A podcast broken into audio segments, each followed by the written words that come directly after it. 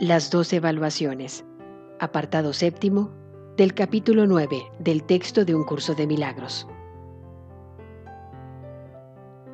La voluntad de Dios es que tú encuentres la salvación. ¿Cómo entonces no te iba a haber proporcionado los medios para encontrarla? Si su voluntad es que te salves, tiene que haber dispuesto que alcanzar la salvación fuese posible y fácil. Tienes hermanos por todas partes. No tienes que buscar la salvación en parajes remotos. Cada minuto y cada segundo te brinda una oportunidad más para salvarte. No dejes pasar esas oportunidades, no porque vayan a repetirse, sino porque demorar la dicha es innecesario. La voluntad de Dios es que seas completamente feliz ahora. ¿Cómo podría ser que esa no fuera también tu voluntad. ¿Y sería posible asimismo que esa no fuera también la voluntad de tus hermanos? Ten presente, pues, que solo en esa voluntad conjunta y solo en ella os encontráis unidos. Podrá haber desacuerdo en todo lo demás, pero no en esto. Ahí, pues, es donde mora la paz. Y tú moras en paz cuando así lo decides. Pero no puedes morar en paz a menos que aceptes la expiación, porque la expiación es el camino que conduce a la paz. La razón es muy simple y tan obvia que a menudo se pasa por alto. El ego le tiene miedo a lo obvio, porque lo obvio es la característica esencial de la realidad.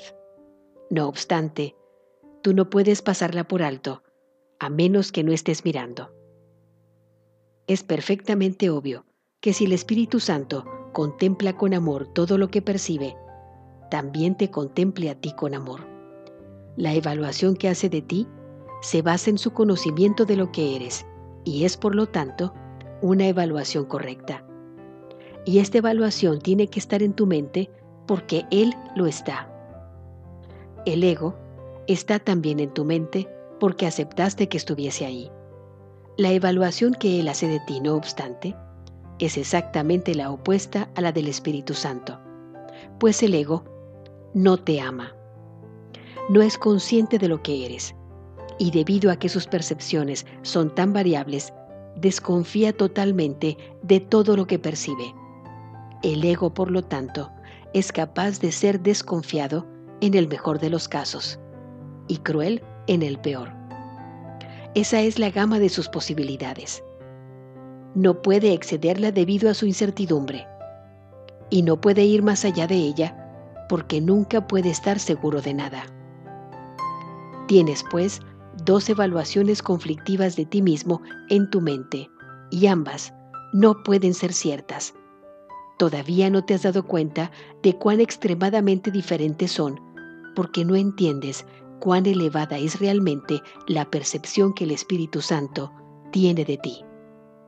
El Espíritu Santo no se engaña con respecto a nada de lo que haces, porque nunca se olvida de lo que eres. El ego se engaña con respecto a todo lo que haces, especialmente cuando respondes al Espíritu Santo, ya que en esos momentos su confusión aumenta. Es muy probable, pues, que el ego te ataque cuando reaccionas amorosamente, puesto que te ha evaluado como incapaz de ser amoroso y estás contradiciendo su juicio. El ego atacará tus motivos tanto como estos dejen de estar claramente de acuerdo con la percepción que tiene de ti. En este caso, es cuando pasa súbitamente de la sospecha a la perversidad, ya que su incertidumbre habrá aumentado. Es evidente, no obstante, que no tiene objeto devolverle el ataque. Pues, ¿qué podría significar eso, sino que estás de acuerdo con su evaluación acerca de lo que eres? Si eliges considerarte a ti mismo como incapaz de ser amoroso, no podrás ser feliz. Te estarás autocondenando y no podrás por menos que considerarte inadecuado. Acudirías entonces al ego que te ayude a escapar de la sensación de insuficiencia que él mismo ha provocado y que tiene que preservar para proteger su existencia? ¿cómo ibas a poder escapar de su evaluación de ti, valiéndote de los mismos métodos que él utiliza para conservar esa imagen intacta? No puedes evaluar un sistema de creencias de mente desde su interior. Su campo de acción impide esa posibilidad. Lo único que puedes hacer es salirte de él, examinarlo desde una perspectiva de cordura y notar la diferencia. Solo mediante este contraste puede la demencia ser juzgada como demente. Aunque dispones de la grandeza de Dios, has elegido ser insignificante y lamentarte de tu pequeñez. Dentro del sistema que impuso esta elección, lamentarse es inevitable. En él, tu pequeñez se da por sentada y no te detienes a preguntar, ¿quién decidió esto? La pregunta no tiene ningún sentido dentro del sistema de pensamiento del ego, ya que pondría en entredicho todo el sistema en sí. He dicho que el ego no sabe lo que es una verdadera pregunta. La falta de conocimiento, de la clase que sea, está siempre asociada con una renuncia a saber. Y esto da lugar a una completa ausencia de conocimiento simplemente porque el conocimiento es total. No cuestionar tu pequeñez, por lo tanto, es negar todo conocimiento y mantener intacto todo el sistema de pensamiento del ego. No puedes conservar solo una parte de un sistema de pensamiento, ya que éste únicamente se puede poner en duda cuestionando sus cimientos. Y esto se debe hacer desde fuera de él, porque dentro sus cimientos se mantienen firmes. El Espíritu Santo juzga contra la realidad del sistema de pensamiento del ego simplemente porque sabe que sus cimientos son falsos. Por lo tanto, nada que proceda de él tiene significado alguno.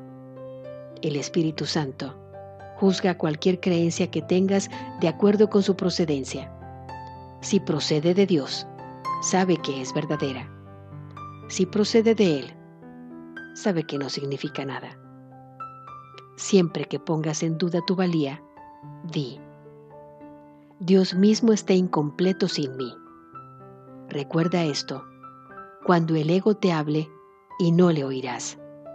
La verdad acerca de ti es tan sublime que nada que sea indigno de Dios puede ser digno de ti. Decide pues lo que deseas desde este punto de vista y no aceptes nada que no sea digno de ser ofrecido a Dios.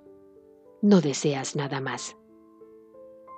Devuélvele tu parte y Él te dará la totalidad de sí mismo a cambio de la devolución de lo que es suyo y de lo que le restaura su plenitud.